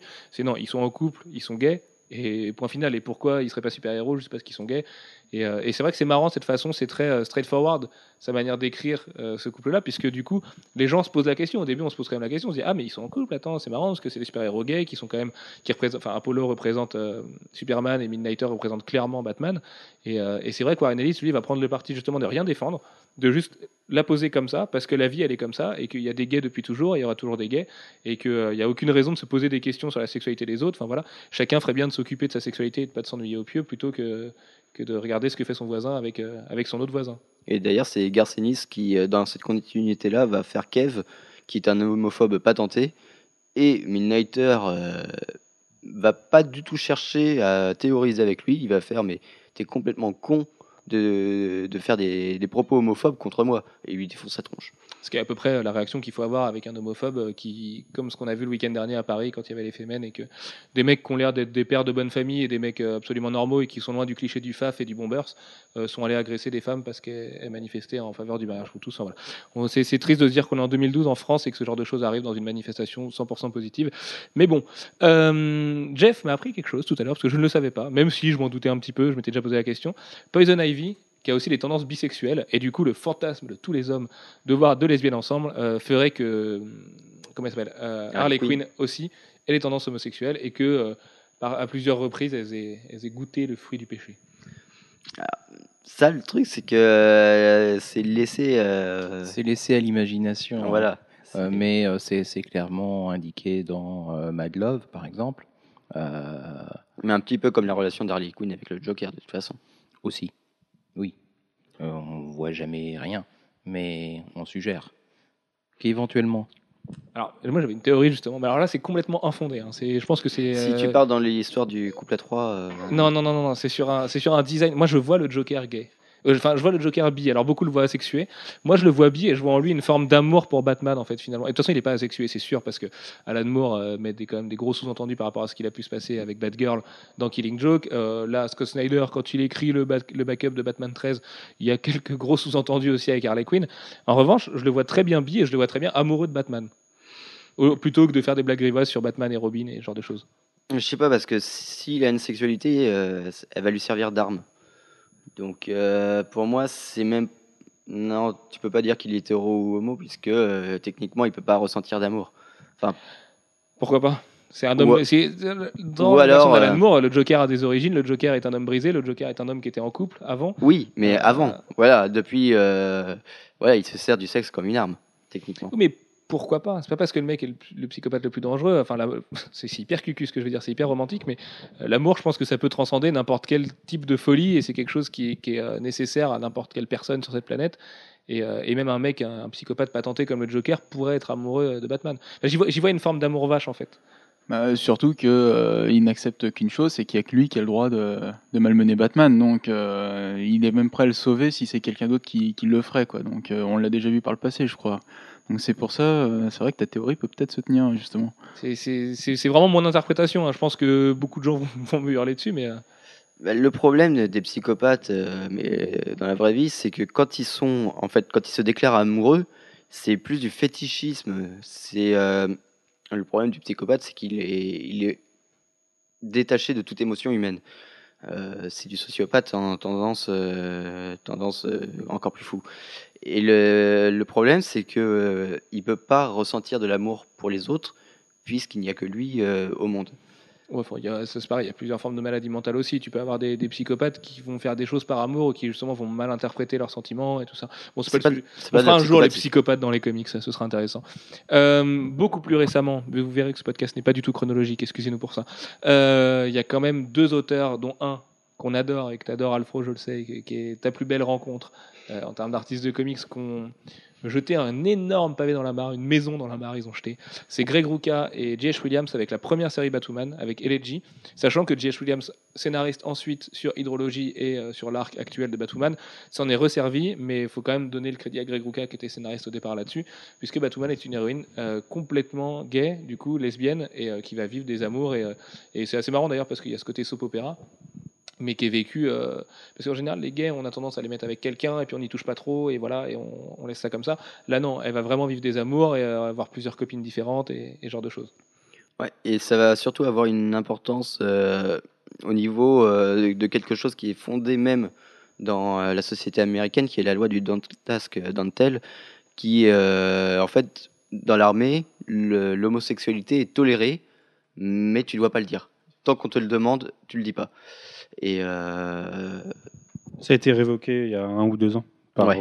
Euh, ouais, dans les lois. C'était voilà, c'est dans les lois, mais euh, je pense que dans les faits aujourd'hui, il n'y a pas grand-chose qui a changé. Ceci dit, oui, dans la loi, ça a changé. Et d'ailleurs, J.H. Williams avait fait un post de blog euh, sur son site internet que je vous conseille vraiment de lire, euh, qui était magnifique à ce sujet, où euh, évidemment il tirait pas du tout la couverture à lui et il prenait aucun laurier de tout ça parce que Batwoman reste un comics lu par euh, une poignée d'initiés mais il était vraiment super heureux parce que justement il y a tout un, tout un côté militaire aussi dans l'histoire de Batwoman et, euh, et ça l'a vraiment touché et, et c'est un mec qui croit vraiment à ce qu'il dit. Pour le coup euh, il pense enfin il est vraiment impliqué dans cette lutte et, euh, et c'est beau de voir ça parce que lui aussi est sûrement l'homme le plus hétéro et le plus amoureux de sa femme du monde. Donc euh, mais c'est un mec qui bouge vachement pour ça et qui fait des, des efforts dans ce sens là Et sa femme, d'ailleurs, est la femme la plus amoureuse du monde. oui aussi. Bon, en même temps comment ne pas être amoureux d'un homme aussi génial? Oui. Euh, autre génie, parce que finalement, on verra dans ce podcast qu'il n'y a que des grands auteurs qui sont attaqués à la question de l'homosexualité et qui l'ont attaqué ouvertement et qui ont été prêts à prendre les retours, euh, les coups de bâton qui, qui en découlaient. C'est Brian Kevogan dans la série Runaways, euh, qui, est, là aussi une série qui est passée assez inaperçue, qui a créé Xavid, qui est un, un scroll transsexuel. Alfro, est-ce que tu peux nous présenter un petit peu ce- ce- ce- ce- cette chose? Ouais, c'est en fait. Sachant euh, scroll peut prendre toutes les formes qu'on veut, hein, donc euh, la transsexualité d'un scroll apparaît assez bizarre au départ. C'est euh, en fait, il est dans, dans son idée à lui, il est destiné à être avec, je sais plus comment elle s'appelle, enfin une princesse. En fait, il n'est pas du sexe. moi, je me, je me rappelle plus dans quel sens c'est. S'il est femme euh, ou homme. Ah, moi non plus, je t'avoue que. Ouais, Oui, il a changé, mais euh, en fait, il change parce que euh, justement, euh, il est obligé d'être euh, avec avec Lucie, c'est ça. Merci Manu. Qui euh, C'est Carolina qui est surnommée Lucy in the Sky. voilà, qui euh, comme étant comme elle est lesbienne, il est obligé de devenir femme pour être avec elle. Mais euh, bon, ça lui pose pas plus de problèmes que ça, et euh, ça pose beaucoup plus de problèmes à Lucy in the Sky. Mais bon, ça c'est l'un des ressorts euh, comiques de la série. Chez Marvel, pour revenir chez eux, il y a quand même une belle avancée, euh, mais qui a été faite dans un univers alternatif, parce que de toute façon, la continuité faisait que c'était pas possible et qu'il tenait trop à sa Kitty Pride dans l'univers classique. C'est Piotr, ou Peter euh, Rasputin, donc le Colossus que vous connaissez tous, qui est gay dans l'univers Ultimate. Euh, c'est quand même pas rien non plus. Alors dans l'univers Ultimate, on a vu plein de trucs, hein, Cable qui devient le fils de Wolverine, tout ça, mais euh, c'était super bien traité là aussi, le, côté gay de, Peter. Et moi, ce que j'aime aussi chez les auteurs comics, c'est que là où certains pourraient avoir une méconnaissance de, de la question justement des droits gays et lesbiens, euh, personne les représente comme, pardonnez-moi l'expression, des tapettes. Euh, on n'a jamais de grandes folles dans les comics. Alors si on en a justement, Euh, Bunker dans Teen Titans. Bunker dans Teen Titans, ouais. mais du coup, du coup c'est parce qu'il y en a aussi dans la vraie vie, ça se passe comme ça. Mais souvent, ça dépeint la réalité. Moi, j'ai plein d'amis gays, c'est des gens, euh, c'est triste de le dire, mais dans la rue, vous verriez pas qu'ils sont gays, par exemple. Euh, vous voyez tout ce que je veux dire. Euh, et et c'est- beau de voir ça dans les comics, du coup, parce que des mecs comme Midnighter ou Apollo, si on nous prévient pas qu'ils sont gays et s'ils s'embrassent jamais, ben, on va pas le deviner. Ces mecs, ils transpirent la, la testostérone. Et malheureusement, les consciences actuelles et pour les générations à venir, tristement, euh, reste que voilà, il- le, le- le pire des métrosexuels qui s'habille euh, avec des fringues moulantes et qui fait 35 kilos et qui fait la grande folle dans des barguets, euh, lui, il le porte sur lui. Alors que dans les comics, c'est très rarement le cas quand même. Ouais, et encore moins avec Piotr dans l'univers Ultimate, du coup. Bah le, le cas de Piotr, euh, c'est euh, c'est hyper bien amené parce que c'est comment dire, euh, c'est vraiment l'an- l'antithèse du cliché gay quoi. C'est une espèce de, de montagne en acier qui, en apparence, est froid comme l'acier. Oh, bon C'est beau. Et Il est rebooté, on vous a dit. et du coup, voilà, c'est c'est hyper bien amené parce que c'est euh, c'est plutôt fin déjà. C'est euh, c'est pas c'est pas de la grosse euh, grosse ficelle. Bon, c'est un peu facile. C'est un petit peu facile, mais Voilà. l'univers Ultimate et particulièrement les X-Men était une série aussi destinée beaucoup plus aux ados. Là où par exemple un Terry Moore va lui parler à un public adulte, là où Greg Rucka et J.H. Williams aussi. Euh, là, ça permettait aussi d'ouvrir cette question-là à un public plus jeune, un public euh, qui, était, qui, qui se pose des questions aussi à cet âge-là, tout bêtement. Non, et puis, de toute façon, les X-Men par par état de fait, comme c'est les persos euh, rejetés, ostracisés, tout ça. Bon, c'est normal qu'il y ait plein de gays chez eux. hein. C'est euh, voilà, c'est une, une espèce de symbolique. Euh, dans les histoires des, des nouveaux X-Men, il y en avait la moitié qui étaient devenus gays. C'était même un poil trop à la fin, puisque il y en avait toujours un qui, qui se relevait gay ou, ou lesbien au bout d'un moment. C'était pas forcément, enfin, pas forcément utile. ça paraissait un peu facile. Voilà. Euh, justement, je vais passer la parole à Jeff et à Manu pour un cas qui vous regarde vous, parce que vous êtes les fans numéro un de cette chasseuse de vampires. C'est bah si, si Manu me dit pas non, euh, je sais très bien que tu peux en parler. Euh, c'est Willow et Tara chez Buffy. Donc Willow qui est lesbienne. Mais pas jusqu'à la saison 3. Oui, parce que ça commence. euh, alors, à la différence de Buffy, qui, a- qui a eu un passage lesbien dans le comics, euh, Willow, ça commence vraiment dans la série télé. Et c'est une, euh, c'est une belle histoire qui est amenée C'est euh, une jolie histoire. amené ça se doucement, fait, euh, et en tendrement, douceur. et qui finit très très mal parce que c'est Joss Whedon. Et Oui, mais plusieurs saisons après, donc euh, on a eu le temps de, de s'habituer. ouais, deux saisons après. Ouais, Deux ça. saisons après, oui. Ouais, c'est bah, Joss Whedon, donc c'est un traitement des personnages, c'est bien écrit, c'est bien amené, c'est c'est pas surfait, c'est tout dans la délicatesse. C'est tout en et- douceur. Ça, Ouais. ça, ça vient, ça vient de façon très organique. Bah, c'est une vraie euh, relation de couple en fait. C'est pas, pas une euh, relation lesbienne, c'est une relation de euh, couple, ouais. tout simplement. Et, et c'est ça qui est bien dans Buffy, c'est que c'est jamais poussé et c'est jamais stéréotypé. Et peut-être un peu plus sur la fin, quand on a l'ensemble des, des tueuses potentielles et que forcément on met, un, on met un lot de gays dans le, dans le tas. Et dans le comics, il y, a- il y a eu quelques dérapages dans le comics. dans les comics aujourd'hui, elle a une nana ou pas, Willow?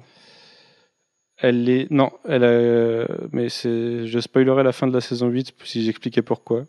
D'accord, ok. Disons qu'il n'y a, plus de ma- il y a plus de magie dans la saison 9 et Willow fait une déprime et voilà. Il y, a un, D'accord. il y a un truc par rapport à Bon, ça. moi j'ai rien compris. Et J'espère toute la saison 8, elle a la même copine. Ce que Manu vient de vous dire. Toute la saison 8, elle a la même copine et elle a même quelques aventures avec des, des DS. Voilà. D'accord, ok. Ils en sont là. Euh, pour finir ce tour de- d'horizon des différents personnages gays et lesbiens de l'industrie des comics, il y a également euh, un bel exemple chez Topco, comme quoi une, la boîte qui était peut-être la plus macho et la plus arrêtée euh, sur ces sujets-là, et qui clair, mettait les, les bikinis les plus petits à des nanas euh, dans les années 90 a bien évolué, puisque Ron Mars va créer le personnage de l'Angélus, donc qui est également la deuxième porteuse euh, de- du Witchblade, qui est, euh, qui est un- elle aussi un fer de lance de la lutte euh, de gay et lesbienne.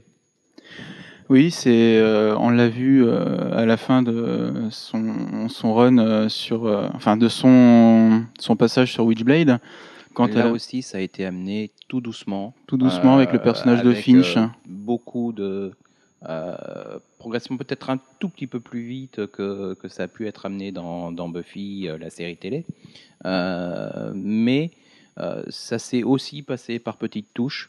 Euh, c'est davantage euh, Daniel Baptiste qui est donc la deuxième porte enfin un deuxième l'ex l'ex. porteuse de la Witchblade après euh, Après Sarah Pezzini. après Sarah Pezzini, pendant la période où Sarah bah, était enceinte de The Darkness euh, et euh, donc avait un enfant à, à faire naître et n'était plus porteuse de, Bah, de, est- Witchblade. elle était plus porteuse, mais au moment de l'accouchement, elle a récupéré la Witchblade. Après, Et euh, du coup, l'Angélus a- est venu euh, s'enquérir tout de suite, de, enfin s'enquérir tout de suite, euh, quelques temps après, de Daniel Baptiste. oui, mais enfin bon, à la limite, c'est pas ça réellement le propos. Là, c'est c'est davantage son histoire euh, avec euh, une, euh, une jeune femme qui, Finch. euh, Finch, qui est euh, euh, bah, qui a des problèmes. Je crois que c'est une Euh, de ses élèves de cours de danse, justement.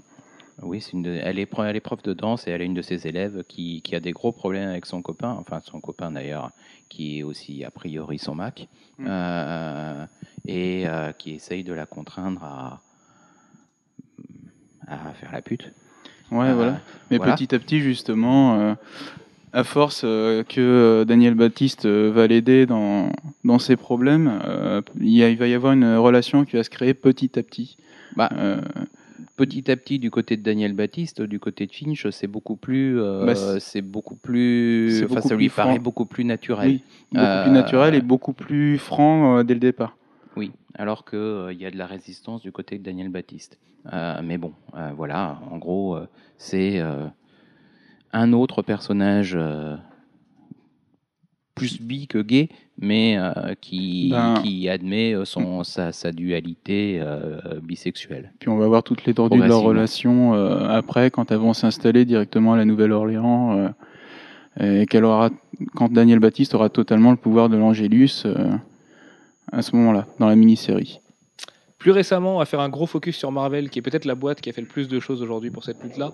Euh, premièrement avec Daken, Alfro. Euh, Daken, qui est donc un animal de sexe, une bête de sexe, que tu veux, euh, qui lui est complètement bisexuel, mais peut-être autre chose encore. Il va inventer des nouvelles formes de sexe bientôt. Le euh, donc le fils de Wolverine, ce qui est quand même pas rien, parce que toucher au fils de Wolverine, qui est un personnage a priori formaté très macho et très, très macho-man, justement, c'était pas forcément facile, mais donc Daken est 100% bisexuel. Ouais, ouais, c'est amené assez. euh, C'est pas dit de, de suite. Euh, D'ailleurs, c'est une espèce de twist euh, à la fin d'un épisode. C'est euh, Daken, c'est le prédateur par excellence. Et euh, pourquoi il devrait se limiter aux femmes C'est un peu ça le, le, fondement en fait de sa logique. C'est et pourquoi devrait-il se limiter aux êtres humains après tout?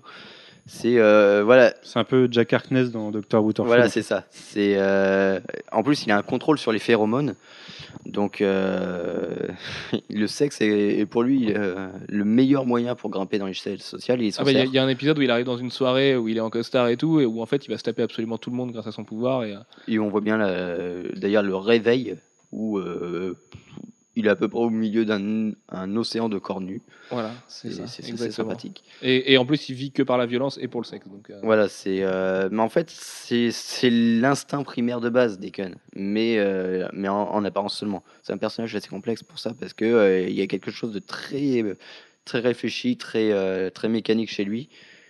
C'est quand même un pur joueur d'échecs. hein, il, il a des plans machiavéliques partout, mais on a en apparence, il a l'air d'être un animal. Et euh, c'est un peu dommage qu'il disparu d'ailleurs euh, un peu du paysage là. Oui, bah oui, bah, comme euh, X23, l'autre personnage de Marjorie Liu, donc écrivait euh, Daken, euh, voilà, Marvel leur a coupé l'herbe sous le pied. Autre très belle chose, donc qui nous vient, qui est plus vieille, qui nous vient d'Alan Heinberg et Jim Chung, et un petit peu de Carmine Di Giandomenico quand même, faut lui rendre hommage. Non, pas du tout. Comment il s'appelait cet Italien qui a fait le fill-in sur Jim Chung dans la première série Young Avengers? M'en veux pas, toi italien, mais j'ai oublié ton nom. Puisqu'on a le couple Hulkling et Wiccan, donc Wiccan étant le fils de la sorcière rouge, donc c'est quand même pas n'importe qui, euh, qui eux Enfin, sont en gays. esprit. Oui, voilà. qui eux sont gays et qui sont euh, quasiment les premiers ados gays qu'on voit dans les comics. Bah, sur... qui sont pas des mutants, quoi. C'est surtout ça. C'est pas. euh, Ou c'est pas une revendication. C'est bah, ils sont comme ça et, et puis c'est tout. Et puis en plus, euh, c'est une très belle histoire d'amour parce que après tout, euh, on voit on voit toute l'évolution de leur relation et euh, ça se finit. euh, enfin, ça se finit pas d'ailleurs, mais euh, c'est il y a une très belle conclusion dans The Children's Crusade qui qui était très euh, bon, c'est très ado quoi, mais euh, Oui, c'est très ado, Voilà. mais euh, voilà. en plus, il y a, donc, il passe par toutes les phases. Il y a des engueulades, voilà, on sauve, on coupe, machin. Et pour la première fois, Marvel va faire dessiner un baiser sur une splash page d'un couple gay adolescent, ce qui est quand même une belle démonstration de l'évolution des mœurs aujourd'hui, puisque c'est un truc qui a été salué euh, par tout le monde. Alors évidemment, dans ces cas-là, on peut pas s'empêcher d'être un petit peu euh, méfiant et de se dire que Marvel fait ça aussi pour buzzer, parce qu'évidemment que ça buzz à mort dans ces cas-là et que les grands médias euh, se l'approprient. Bah, c'est ce que j'ai trouvé dommage moi à l'époque, c'est que ça sentait le coup de pub. Mais pas tellement Alors qu'en fait, ça Heinberg- devrait pas être quelque chose qu'on a qu'on qu'on accueille comme un exploit, ça devrait être quelque chose qu'on accueille de façon normale. Oui, mais ce sera jamais le cas. Enfin, ce sera pas le cas pour les générations à venir. De toute façon, c'est c'est quand même une cause qui met beaucoup de temps à se décanter. Déjà qu'en France, on a deux doigts justement, grâce à la gauche, de se faire, euh, de devoir accepter le mariage pour tous. L'adoption, c'est encore autre chose. Euh, évidemment que tu peux pas le voir de manière normale. Après, je pense qu'Alan Heinberg avait ça en tête depuis très longtemps et que lui il l'a fait sans aucune arrière-pensée et que Marvel lui a en aucun cas demandé de le faire et qu'au contraire lui a demandé à Marvel s'il pouvait le faire. Et puis évidemment que les rapaces que sont les gros médias sont venus euh, s'approprier l'affaire comme ils se sont appropriés le bisou de Wonder Woman et Superman puisqu'ils s'intéressent aux comics de toute façon que quand il y a ce genre de choses. Et à peu près en même temps le, le fameux Al Jordan, euh, On, en- on y vient juste Alan après. Scott. Euh, Bon, on y vient après. Également chez Marvel, forcément, Astonishing X-Men 51. On a tous reçu un faire-part dans les boutiques spécialisées. Euh, un mariage qui était magnifique. Non, on n'est pas allé au mariage, malheureusement, qui a fait une double page, euh, enfin, une, une couverture wraparound qui était assez belle. Est-ce que tu peux nous raconter l'histoire de ce mariage? Là aussi, fomenté par un Peter David qui écrit X Factor depuis des années et qui avait ça en tête depuis des années aussi. Euh, c'est Peter David? Mais c'est la relation, tu la vois aussi dans X Factor. Là, en l'occurrence, non, c'est dans Astonishing X-Men. Mais euh, Non, non, je crois pas. On la voit pas du tout dans X Factor. Non, non, c'est pas, c'est pas lui qui a, qui a écrit tout ça. C'est, c'est amené. Punaise, je me rappelle plus où c'est amené, mais c'est- ouais, c'est, euh, c'est pas, c'est pas North Star dans, dans X Factor. Euh, mais bref, on voit Kyle depuis, euh, bah, je crois que c'est Brubaker d'ailleurs dans X-Men, qui amène ça, euh, qui amène le personnage de Kyle, donc le petit ami euh, de Northstar, mais qui n'a aucun pouvoir, qui est, euh, qui est, si son pouvoir c'est un chargé de com, donc il a le pouvoir de, de dire que, de faire croire à tout le monde que tout est bien, mais ça c'est son seul pouvoir. Et euh, c'est euh, voilà l'histoire en fait qui est ce qui est très bien ici, c'est que ça ça débarque pas euh, comme ça euh, comme un cheveu sur la soupe. C'est La coupable, entre guillemets, c'est encore une fois Marjorie Liu, donc la scénariste de Taken. C'est elle qui a marié euh, les deux personnages. ouais, Voilà. mais euh, Mais c'est pas d'elle que ça vient au tout ouais, début. le personnage de Kyle, le je crois que c'est a Brubaker. été écrit par elle. Mais euh, ouais, c'est possible. ouais. Et du coup, voilà, c'est c'est quelque chose qui, qui date, enfin, c'est une relation qui date de plusieurs années et qui, en fait, c'est une conclusion logique. Je pense que les, les auteurs se sont petit à petit appropriés. On l'a vu dans la, dans la maxi-série euh, Alpha- Flight, la relation qui se nouait. Et euh, la conclusion d'ailleurs d'Alpha Flight, c'était que les deux se promettaient la main euh, de l'un et l'autre. Et du coup, bah voilà, le, mariage étant la conclusion de tout ça. Et du coup, là, ça va plus loin que juste la revendication d'accepter les homosexuels. C'est accepter aussi le mariage homosexuel. Euh, c'est euh, c'est quelque chose qui était dans l'air du temps. Rendons à César ce qui est à César. C'est Matt Fraction qui a créé le personnage de Kyle Ginado. Voilà, Ah oui, bah oui, bah en plus, c'était au moment d'Utopia. tout. Tout à fait. Et, Avec euh, Greg Land au dessin. C'est Greg Land qui a fait le design de. Voilà. Les deux meilleurs copains de Manu. Mais comme quoi, ils n'ont pas eu euh, tout, tout faux. Mais voilà, euh, c'était c'était pile poil au moment où euh, il y a eu plein d'États qui se sont euh, déclarés pour euh, le mariage homosexuel, où euh, New York euh, a euh, fait passer dans un, un truc très bizarre. Des, ils ont autorisé un certain nombre de mariages homosexuels, mais ils n'ont pas autorisé le mariage homosexuel en soi à cette époque-là. Bon, c'était à cette C'était aussi pour faire, euh, pour faire parler de la chose. Et, Voilà, c'était pour faire avancer le débat. La cause, ouais. Et, euh, et ça leur permettait de pas faire de référendum. Mais bon, ça c'est c'est encore un, un débat politique. Et du coup, voilà, c'est euh, il faut pas. À l'époque, on, avait dit à Marvel, ah vous, êtes opportuniste, vous faites ça pile au moment. Euh, bah, justement, s'ils font ça pile au moment, c'est que ça a été préparé en amont. Euh, c'est pas une série, enfin c'est pas un mariage qui s'est écrit en, deux mois. Donc euh, c'est euh, c'est quelque chose qui, était dans l'air du temps. hein. C'est forcément normal que ça arrive au même moment.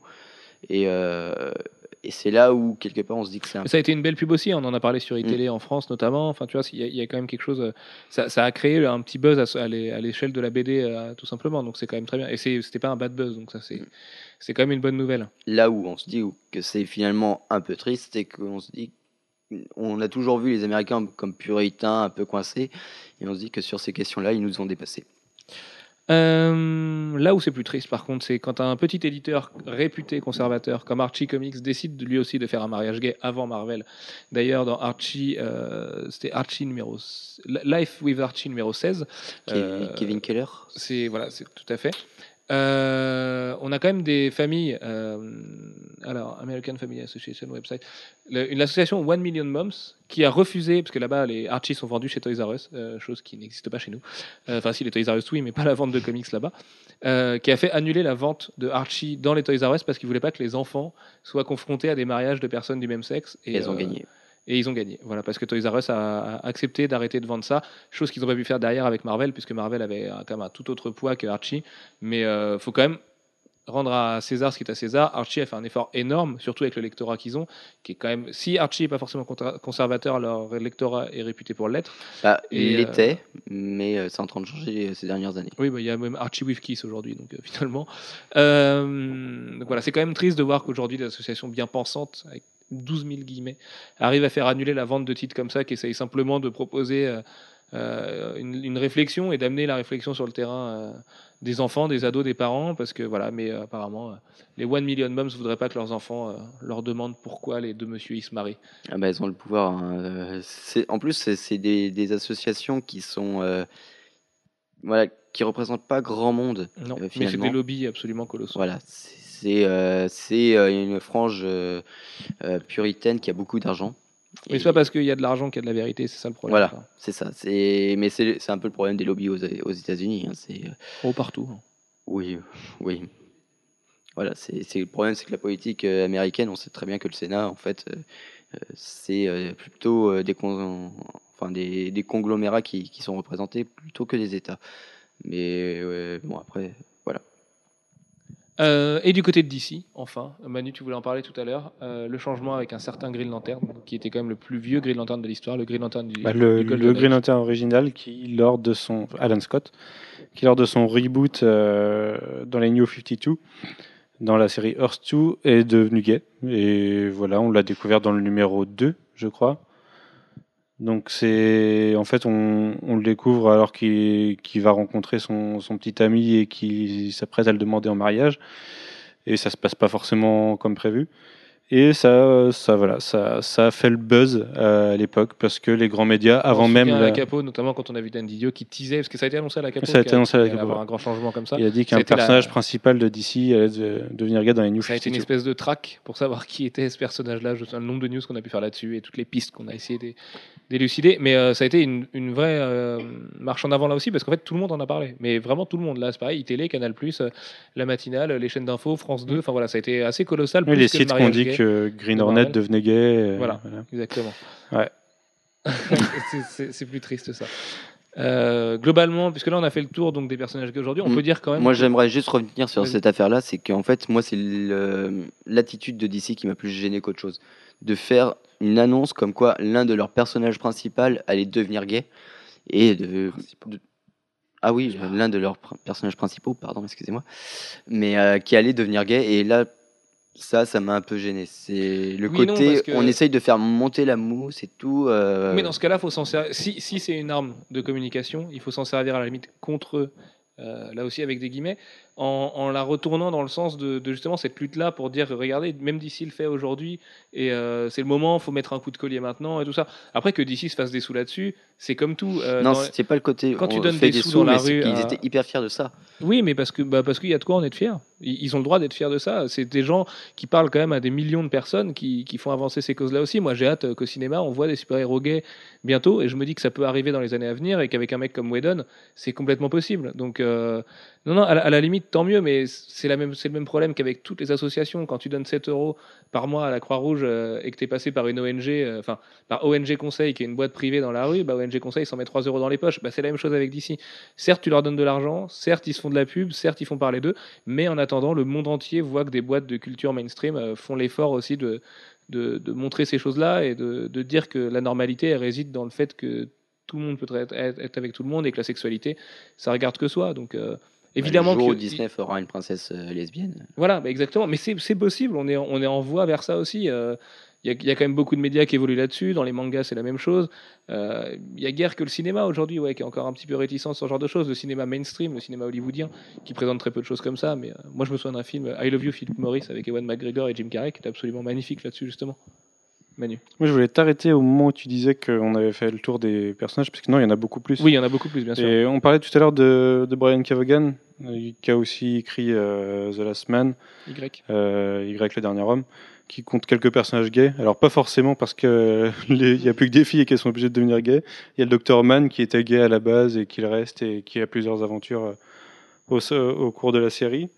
Et il y a aussi Saga qui montre non pas seulement des gays, mais des, des relations interespèces, simplement.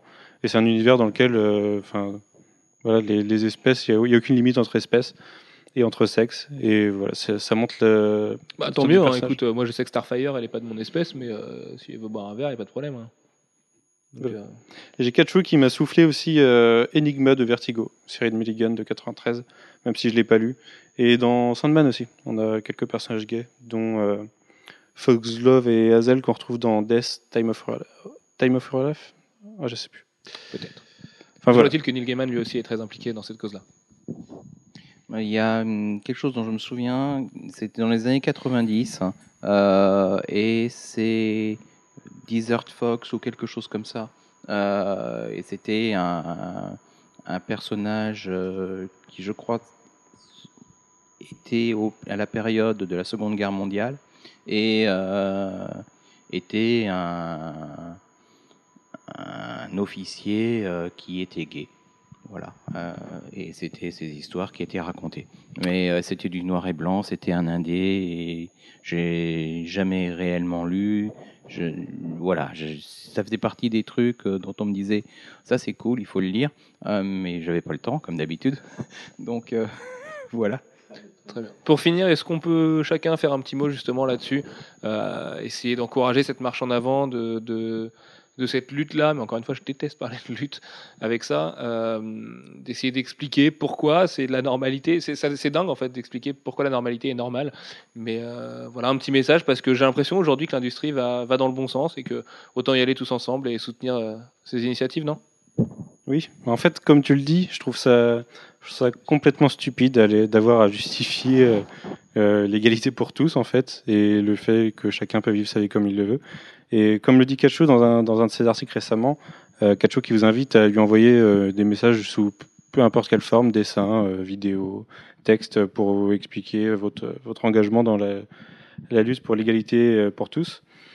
Et ben, elle dit dans son article qu'elle est tristement normale, comme tout le monde. Et voilà, c'est juste une femme. Et pour, pourquoi Elle fait s'offusquer les courses de... le samedi quand il y a le plus de monde possible. dans les- Voilà. Son, son billet est hyper touchant, hein, lesbienne geek. Voilà. Allez, allez sur son blog et discutez avec elle parce qu'elle elle pourra beaucoup mieux discuter du sujet euh, que nous.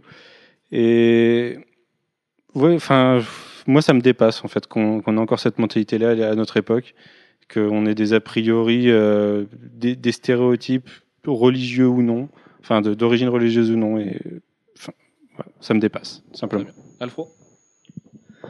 Bah ouais, moi c'est à peu près euh, à peu près la, me- la même pensée. Ce que je me dis, c'est que en fait, il y a eu euh, plusieurs périodes comme ça où euh, tout d'un coup tous les médias se mettaient dans le même sens pour faire avancer les choses. Euh, On l'a dit au début des années 90 euh, avec North Star. C'était aussi la période où euh, Philadelphia, le film, euh, était euh, était paru. Euh, film magnifique si vous l'avez pas vu, hein, il faut absolument le voir. Et euh, je me dis que là, on est peut-être à un nouveau tournant euh, où, euh, enfin, on commence à en avoir besoin de parler de lutte, comme le dit Sullivan, où euh, c'est, on va peut-être enfin arrêter en fait d'avoir besoin de faire un sujet là-dessus. Et euh, Ce serait bien. voilà, c'est en fait il faut tendre à ça. C'est euh, et pour ça il faut aussi euh, il faut aussi que que tous les homosexuels puissent pouvoir ne pas avoir à se dire pourquoi moi je enfin ne pas avoir des choix différents. C'est c'est ça le problème. C'est c'est- s'ils sont pas différents de nous, ils n'ont pas besoin d'avoir des choix différents. Euh, Bah, de toute façon, le meilleur exemple, euh, moi, je vais vous le donner, hein, c'est sortez, faites-vous des amis homosexuels et vous verrez que c'est des gens euh, déjà souvent plus réfléchis que nous, parce que c'est des gens qui sont confrontés à la haine et à ce genre de choses. Essayez d'avoir un pote noir homosexuel, vous verrez à quel point sa vie peut être compliquée des fois pour, à cause de gros connards qui n'ont rien d'autre à foutre que de s'occuper de ses affaires alors que leur vie est, juste un amas de misère. Voilà, juste ça. Et, même pas ayez des potes gays, vous forcez pas à avoir des potes gays si jamais vous ne l'aimez pas, mais c'est des gens les plus normaux du monde. Quoi. Et ce qu'ils font avec leur kékette ou avec leur foufoune, bah, ça les regarde eux et, puis on s'en branle, quoi, vraiment. euh, je sais pas. Moi, ça me dépasse de toute façon que les gens puissent s'intéresser à ce que. Mais même, euh, ça marche même avec les hétéros. hein.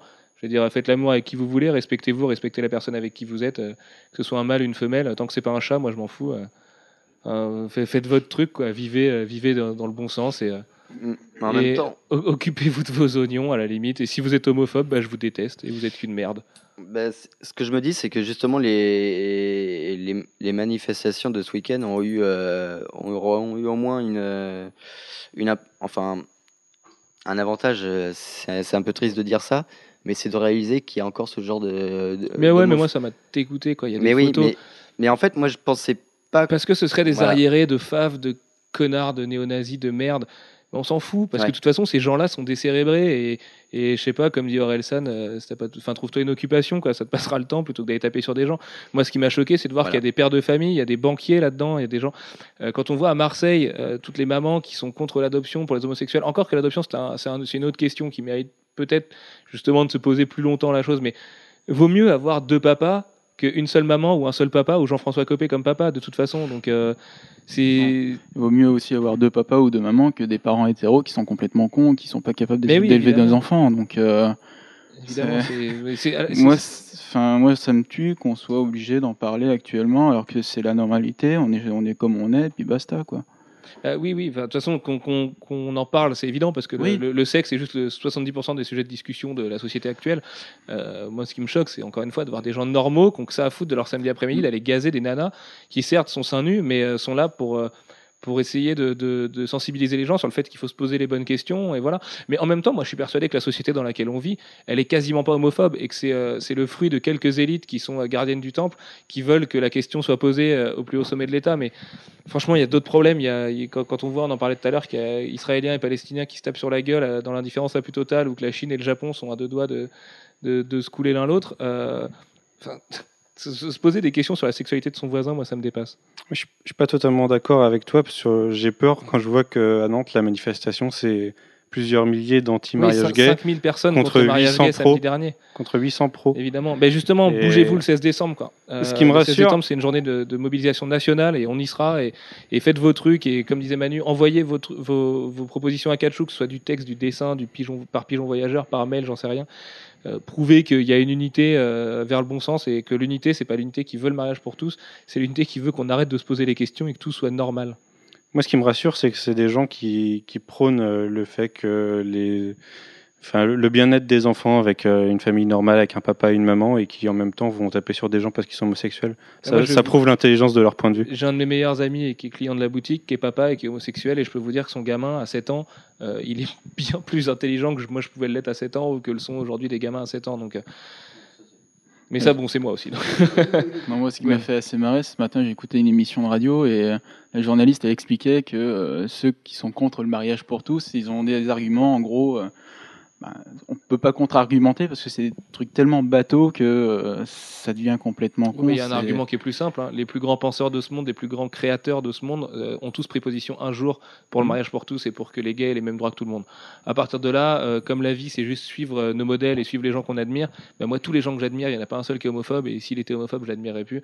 Et, et tous les grands créateurs ont fait des efforts dans ce sens-là et tous, à notre petit niveau, c'est tout con, mais si vous vous dites qu'il y a déjà plein de monde dans la rue au moment d'une manifestation et que vous n'y allez pas parce qu'il y a déjà beaucoup de monde, ben non, c'est la somme de tous les gens qui vont se dire ça qui va faire qu'il n'y aura pas assez de monde. Alors que si tout le monde prend, ça, allez-y 5 minutes à la manif, montrez juste aux autorités et aux gens là-haut que vous êtes là, mais de toute façon, j'ai confiance, le gouvernement a l'air d'être en bonne voie là-dessus. Et puis, surtout, il faut, euh, il faut euh, lever la voix contre ce genre de personnes parce qu'il commence à y avoir des, arguments très inquiétants qui amalgament euh, homosexualité et pédophilie. Et ce genre de choses, il faut absolument pas que ça aille par là. Mais non, mais ça, ça, il y en a toujours il y en aura toujours. Ouais, mais il, il commence à avoir de, euh, de plus en plus de, de poids dans les médias. C'est Oui, parce que c'est une période où on en parle. Le problème, c'est que ce genre d'argument, c'est insidieux. C'est euh, tu, ça passe comme ça. euh, Tu te dis, oh, c'est vraiment des bullshit. Et le problème, c'est que ça va faire son chemin si tu arrêtes d'y penser, si tu regardes le 20h en bouffant Il avec. faut que les gens lisent des comics, regarde l'avancée qu'il peut y avoir dans les comics là-dessus. Voilà, mais euh, faut faire gaffe quoi. Et euh, faut pas. Le problème, c'est qu'on est un petit peu enclavé en Europe parce qu'on on va être le, le seul pays européen qui n'a pas autorisé le mariage gay. Donc, Ça va venir très vite. Voilà. J'ai confiance, ça va venir très vite. Et puis de toute façon, eh, on va se poser une question. Mais il y aurait Ryan Gosling dans la baignoire, euh, bah voilà, hein, on serait tous, on passerait tous de l'autre côté de la barrière, n'est-ce pas, Alfro? Juste Robert Downey Jr., moi ça me va. hein. Ouais, bah très bien, voilà. Johnny exactement. Exactement. Ah, pas Johnny Depp, non, non. Jeff, tu voulais ajouter quelque chose? Euh, oui, mais alors là, je sais plus. euh, Alex vient Euh, oui, d'appeler c'était- c'était par rapport aux amalgames. En fait, les amalgames, ça existe dans tous les domaines. Euh, malheureusement, euh, aussi bien dans ce domaine-là que, que dans d'autres. Euh, faire des, des gros rapprochements, mélanger des choses qui, qui se trouvent à la marge systématiquement, c'est quelque chose que malheureusement tout détracteur va prendre. Il va y avoir une, une frange euh, réduite de, euh, euh, d'homos ben, qui ferait, seraient aussi pédophiles. Euh, tous les homos sont pédophiles. Euh, c'est un amalgame énorme. Euh, c'est la même chose du côté des prêtres, c'est la même chose. Enfin voilà, c'est. euh, Oui, c'est aussi l'argument. Si on autorise le mariage pour les gays, on va aussi l'autoriser pour les frères et sœurs, et après, elle a plus de limite. Enfin, c'est, ça, c'est l'argument qu'on entend le plus en ce moment. Et ah ouais? ça, oui, oui, oui. Ah non, je l'avais pas entendu celui-là. Mais euh, voilà, tous les amalgames, malheureusement, fonctionnent comme ça. Et euh, bah, il se trouve qu'il y a aussi celui-là, et bah, il est, il est ni, il pas plus valable que les autres. Euh, voilà. Très bien. Eh bien, écoutez, sur ces belles paroles de, notre sage Jean-François, on va vous dire à la semaine prochaine pour le podcast 102. Euh, comme d'hab, envoyez-nous vos idées en commentaire, débattez avec nous, euh, posez-nous des questions, j'en sais rien, de ce que vous voulez. Euh, jetez un œil au blog de Catchou, vraiment, c'est quelque chose d'important qui, nous tient, qui nous tiendra à cœur. Elle va vous faire une liste de lecture en commentaire sur tout ce qu'on pourra avoir loupé. Très bien. Eh ben, merci Catchou, elle est adorable. Euh, et puis voilà, écoutez, euh, posez-vous les bonnes questions. Dites-vous que la normalité, finalement, c'est cool. Et que, et que voilà, les- vous croisez tous les gens, des, des gays dans la rue, et, et ça se trouve, votre banquier est gay, et vous le savez pas, et pourtant, c'est le mec le plus normal du monde. Donc, euh, qu'est-ce qu'on s'en fout de ce qu'il fait? Voilà, sur ce, on vous dit bonne semaine à tous. On vous fait plein de gros bisous. Ciao, ciao Bye bye. Salut